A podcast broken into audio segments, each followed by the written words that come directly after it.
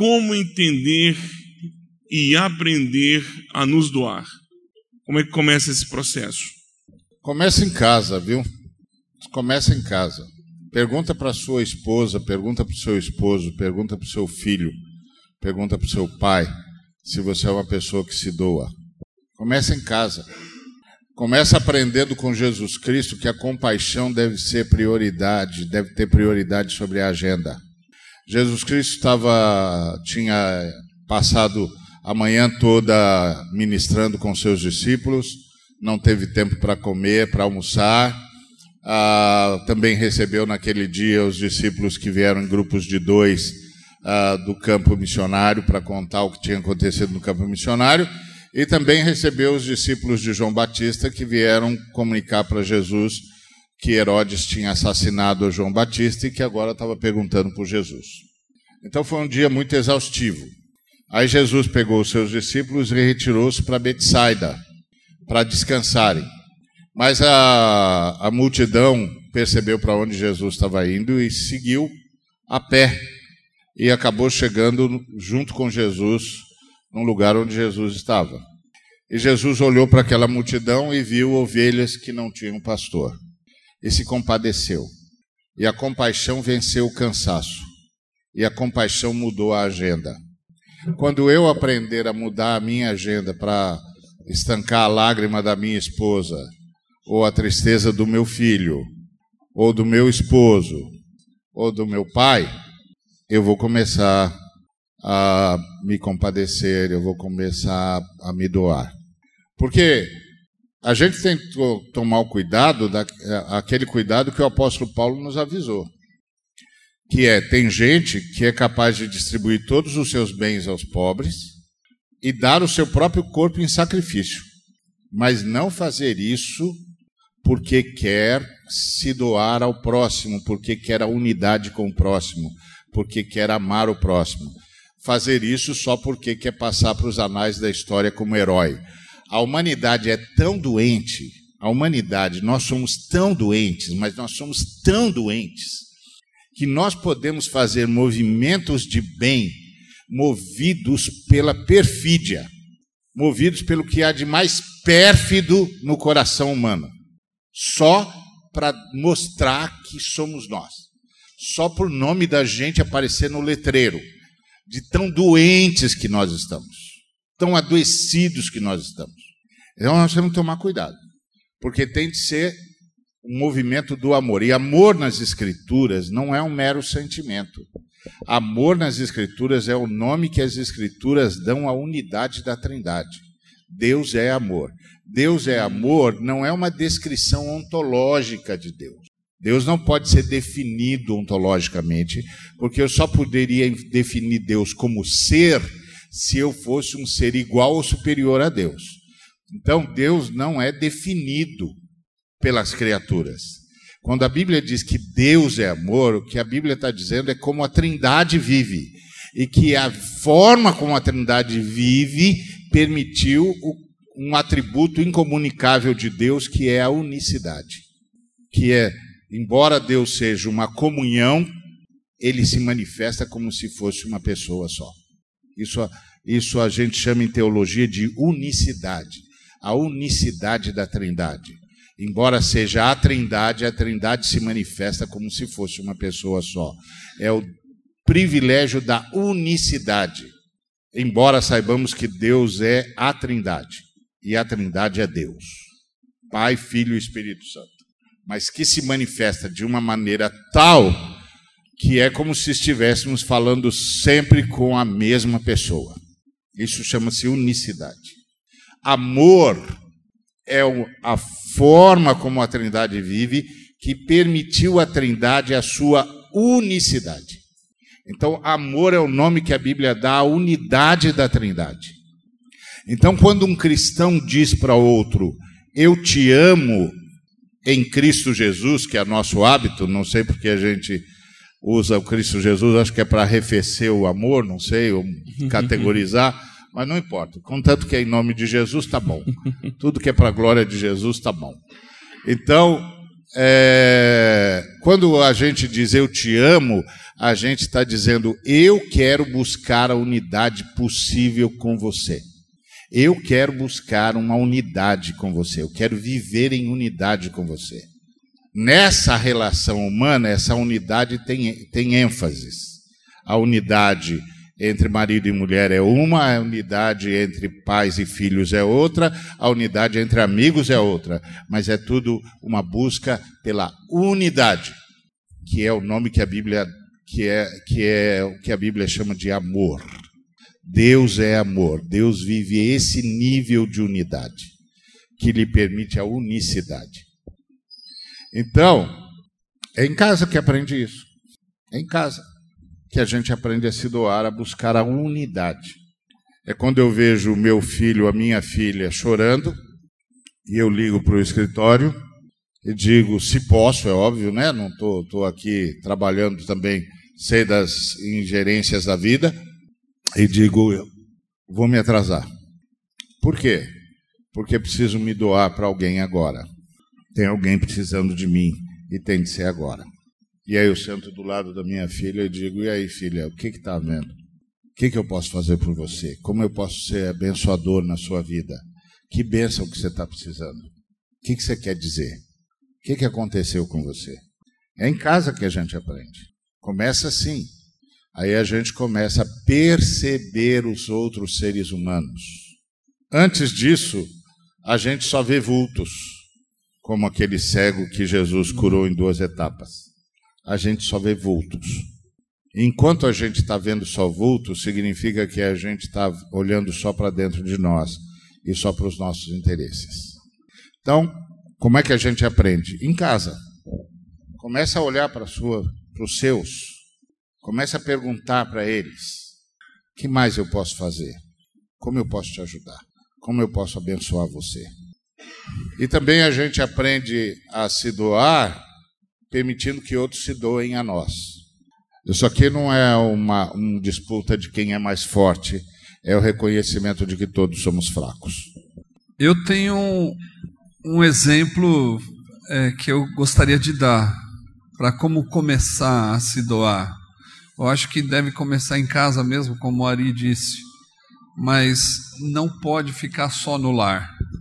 Tem que pular a janela, os muros da casa, não dá para ficar só dentro é, da esposa, filhos. É o início. Então tem que abrir a porta e, e ir além né, das, das portas da casa. E eu achei engraçado uma das coisas que nós fizemos lá em casa. O menino ele estava com um furúnculo muito grande no pescoço. Nós levamos no médico ele mora na favela ao qual a gente tem uma intervenção. E aí o médico deu antibiótico para o menino, nós levamos para casa dele, ensinamos a família a dar o remédio e depois nós percebemos que ele não tomou remédio direito. Aí levamos para nossa casa e, e começamos a cuidar dele para dar o remédio. Mas ele é to era totalmente diferente da minha família, totalmente, totalmente diferente. Era um estranho, e aí eu fiquei olhando as ações dele e falei: puxa, nós precisamos descobrir os estranhos. Para se fazer o bem, também precisa se conhecer o diferente, aquele que é diferente de mim. Porque ajudar aquele que é igual a mim, que graça tem? Parece que Jesus disse isso no Sermão do Monte, né? Que graça tem você amar só aquele que te ama? Você tem que amar aquele que não te ama. E eu estava escrevendo um texto, ele veio e deletou, eu não sei onde ele pôs o texto. Aí a minha vontade era esganar ele, matar ele. Eu olhava e falava assim: eu vou matar esse moleque. Eu estava assistindo a televisão e ele ia lá e tirava e sentava na frente da televisão. Eu falei assim: não, vou acabar com a vida dele. A última, a última ação dele foi defecar no banheiro, não na privada. Ele defecou no chão. E ele fez um corredor assim no chão e, e colocou um ponto. Aí eu falei para ele assim, mas o que, que você está fazendo? Aí ele falou assim, eu queria só fazer um i. Eu falei, ó, Conseguiu, muito grande. Aí eu falei, agora, como que a gente vai fazer? Não, tio, pode deixar que eu vou limpar. Pegou a blusa do menino que mora na minha casa e passou. Aí estragou a blusa do outro. Então, os diferentes têm atitudes que são inesperadas. Então, amar o diferente é muito difícil. Aí eu estava escrevendo, ele tinha terminado já de, de tomar o remédio, minha filha ia levá-lo embora. Aí eu falei, puxa, você vai embora, já, vai, já vou ter saudade. Talvez você poderia fazer o, alfabeto inteiro no banheiro. Né? Porque muda totalmente a, a, a regra. Parece que o evangelho, ele, ele vem para criar uma desordem na ordem, né?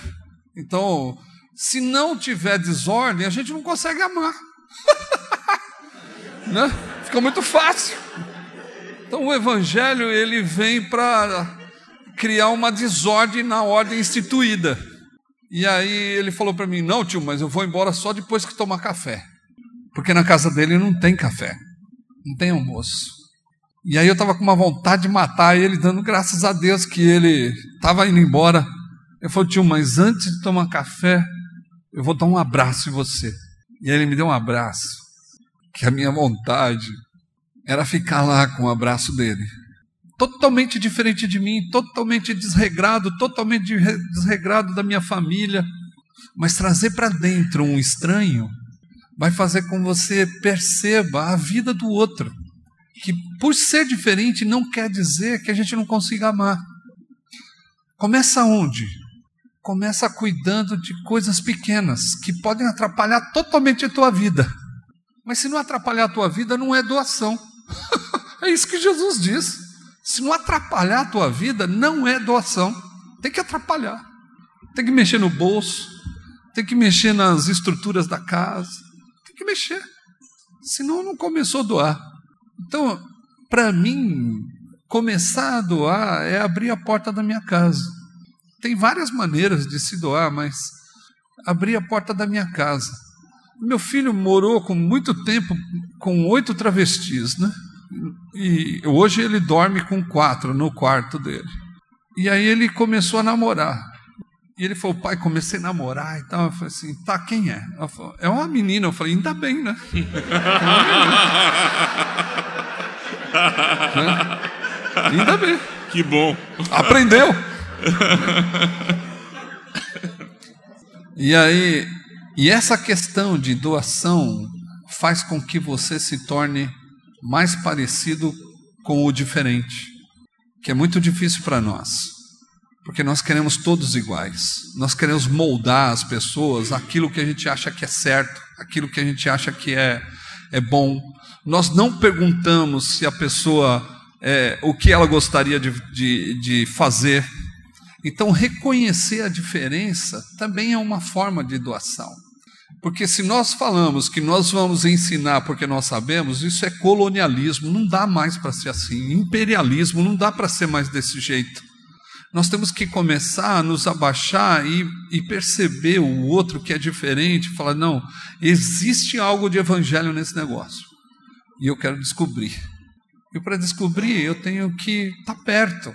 Não dá para ser doado coisas de longe. Até dá, né? Dinheiro dá Terceirizar é fácil, mas se doar ao diferente, isso é difícil. Então eu gostaria de, de não desafiar, mas aconselhar você, que é líder, que tem um lugar, leva alguém para casa e veja o quanto é legal.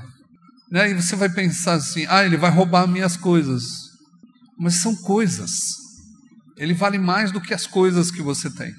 Nós não nos doamos porque nós pertencemos às coisas que nós temos e não ela nos pertence. É nós pertencemos às coisas. Isso é difícil. Por isso que não doamos. Então começa a transformar as coisas em coisas, porque aí você consegue doar. É isso. Amém. Carlinhos, É um monte de coisa passando aqui pela cabeça, cara. Eita misericórdia. Um, acho que uma das coisas que a gente tem que pensar é o que doar, né? O que doar?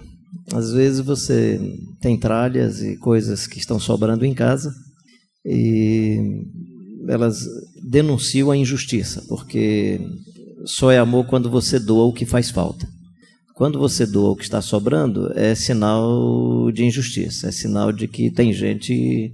Tem, eu penso que Deus dá as coisas ao, no mundo por cota, então tem cota para todo mundo. Se eu assumo muito, vai faltar para alguém. Então, acho que é uma questão que a gente precisa levantar essa. Eu lembro de um rapaz que eu acolhi na minha casa e perguntei qual é a tua dependência mesmo. Ele olha, o que eu sou dependente mesmo que eu não consigo abandonar é cigarro.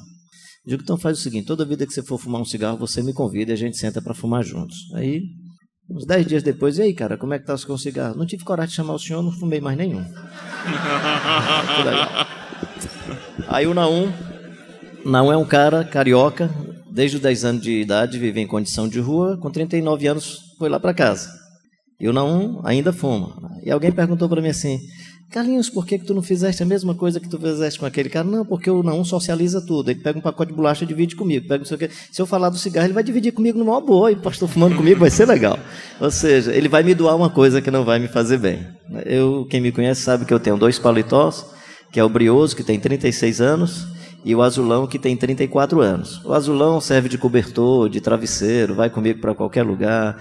O azulão não é complicado. Por exemplo, eu morrendo, eu deixaria o azulão como herança para o meu filho.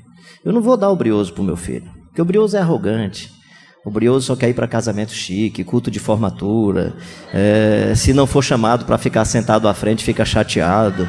Ah, fui ao culto, não me chamaram nem para fazer uma oração, é, nem citaram o meu nome. Então, o brioso eu não dou para o meu filho. Então, assim, nas coisas que você possui e tem, eu acho que uma, outra, uma pergunta que precisa ser feita é: o que eu estou doando vale a pena para o outro?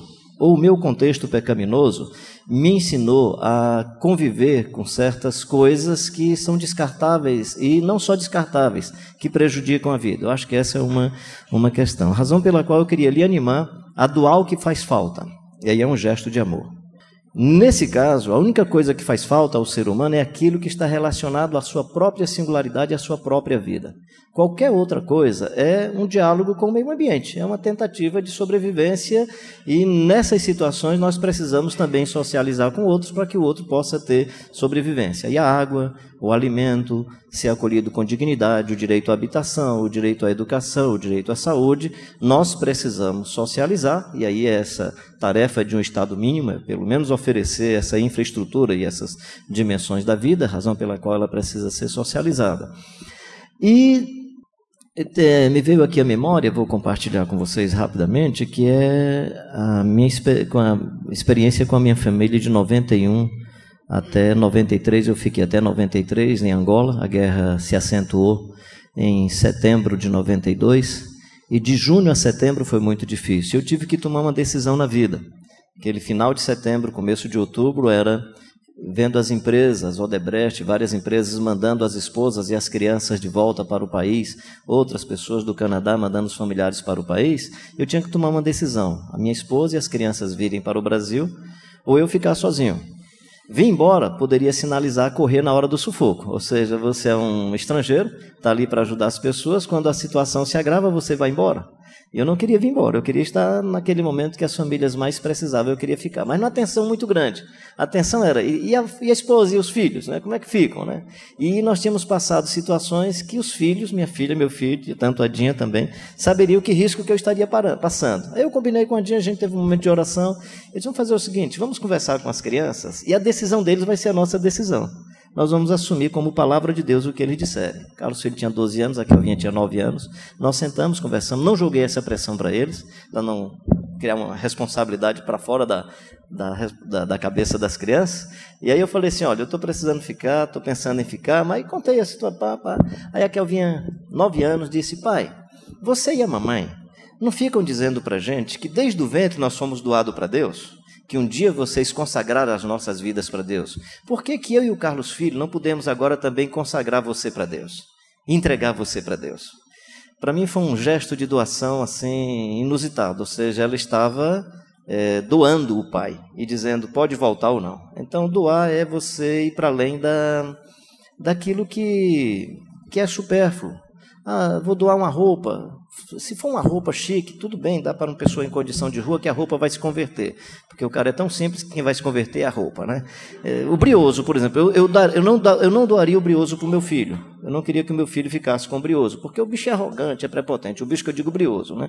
Mas eu daria para um cara em condição de rua, porque eu acho que o brioso se converteria com ele que é o meu paletó de 36 anos. Eu acho que ele, ele seria um cara mais santo, mais legal, se ele andasse com esse rapaz e na rua ele, quem sabe, sepultaria né, a, a sua. Bem, eu acho que doar, quando for doar, doe aquilo que tem a ver com a vida. E Deus doou o seu filho, era vida. Deus estava doando vida. É, doar coisas supérfluas às vezes pode fazer um mal muito grande ao outro. Pode ser o cigarro do Naum que ele me doaria, que ele socializaria comigo. Pode ser o meu brioso para você. Se eu oferecer o brioso para você, por favor, por favor. Esse danado me faz muito mal. Espero que você não queira de presente. Hum,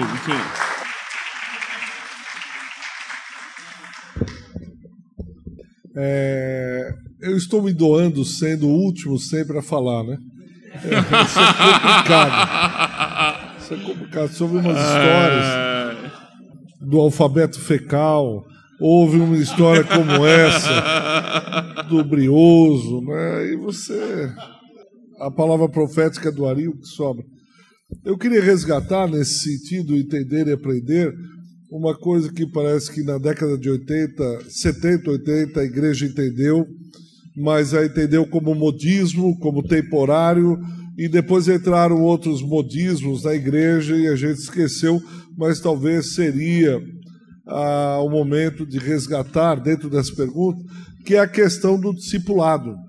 Teve um momento da igreja com o Juan Carlos Ortiz, que o discípulo, todo mundo fala discipulado, discipulado, e agora a igreja resgata, mas resgata de uma outra maneira, resgata dentro da, de movimentos onde o discípulo é um escravo, onde se exerce o domínio sobre o discípulo e, na pior das hipóteses, o discípulo se torna um discípulo da pessoa e não um discípulo de Cristo, um seguidor e um, alguém que obedece às ordens do suposto líder, mas não um discípulo de Cristo.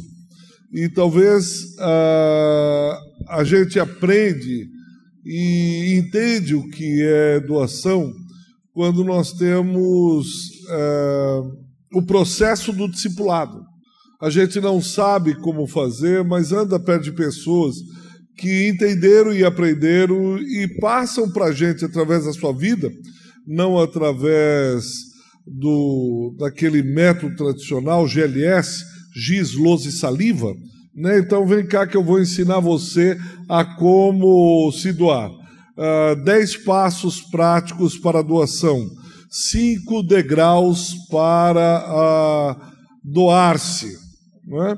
Mas como Jesus, vem ver. Olha para a minha vida, olha como que eu faço em casa.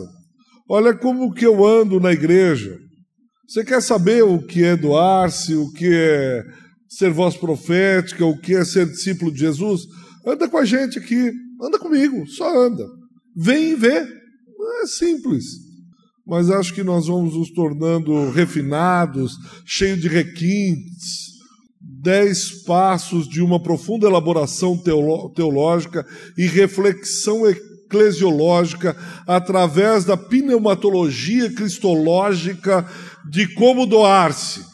Leia dez livros, dez autores, leia o Gene Peterson, leia não sei quem para aprender se a doar-se. E a simplicidade do evangelho precisa ser resgatada.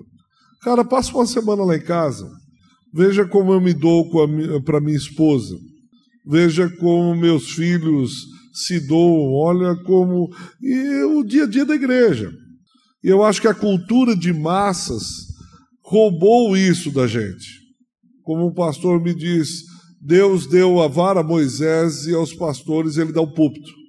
Ah, mas ah, o púlpito está muito distante do povo. Ah, as gentes estão distantes das gentes. E tudo virou uma grande cultura de massa, onde perdemos o discipulado, é gente andando com gente, é gente ensinando a guardar todas as coisas que Jesus ensinou. Talvez tenhamos que descer dos púlpitos para a igreja aprender e entender o que é doação. Talvez os líderes precisam sair dos seus púlpitos, precisam sair dos seus gabinetes, arregaçar as mangas e fazer o trabalho e dizer, ah, ensina a gente, qual livro eu leio? Não, é, vem ver.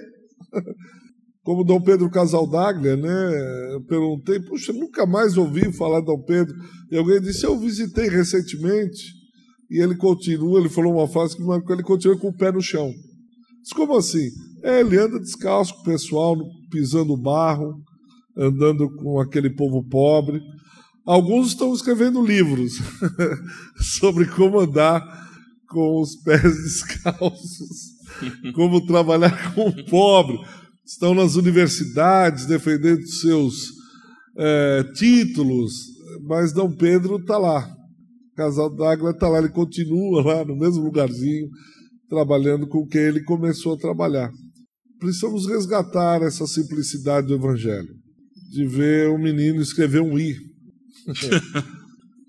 Absurdo, né? Qual livro que a gente aprende a ter paciência o moleque que resolve fazer o ir no banheiro?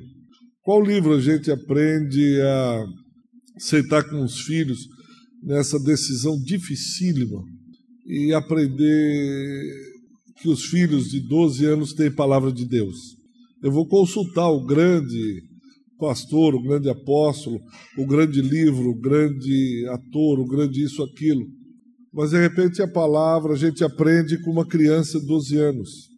A gente aprende com Naum, não é? A gente aprende almoçando com Ari, aprende com gente aprendendo com gente. Aí eles vão orar, olhar, vão aprender, vão ver. Ah, é aqui que você dorme, é assim que você vive, é assim que você faz. E a igreja aprenda a se doar, porque ela tem líderes que se doam, tem pais que se doam, tem filhos que doam pais, tem gente que doa para o estranho, tem gente que doa ah, aquilo que faz falta. Ah, então é assim que vive o Evangelho? É, porque nós transformamos Jesus como aquele que tem a mensagem, mas ele não tem a mensagem, ele se fez mensagem. Ele é a própria mensagem. Ele andou no meio da gente. Ele viveu no meio do, do, da humanidade. Ele não tinha uma mensagem. Ele era a própria mensagem. E quem olhava para ele dizia: Ah, é assim que vive no céu? é assim que vocês fazem no céu? Nossa, que estranho, mas a gente achava assim. Agora só vem e diz tudo ao contrário. Ah, é assim que é das crianças o reino? Mas a gente sempre achou que os escribas, os grandes líderes que tinham. Mas então é a criança, a gente tem que aprender a criança como é no reino. Esse reino é doido. Ele disse: agora vocês estão começando a aprender. Agora vocês estão começando a entender. Não se aprende com os escribas, com os fariseus, com os religiosos. Ele disse: não, esses caras têm muito pouco a contribuir. Olha lá aquela criança. Está vendo? De dez leprosos, um só voltou.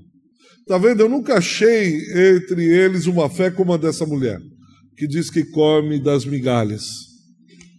Isso é o reino, é na mesa. Olha o lírio do campo andando no meio do, do, do, dos lírios, é olhando o passarinho.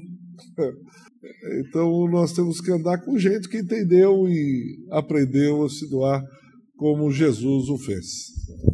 Amém. Glória a Deus. Agora que o Bitum falou dessa relação entre o cajado de Moisés e o púlpito, eu fiquei assustado. Porque o cajado de Moisés, Deus deu para Moisés porque Moisés não tinha fé. Então, por que será que ele deu o púlpito para gente? Boa pergunta.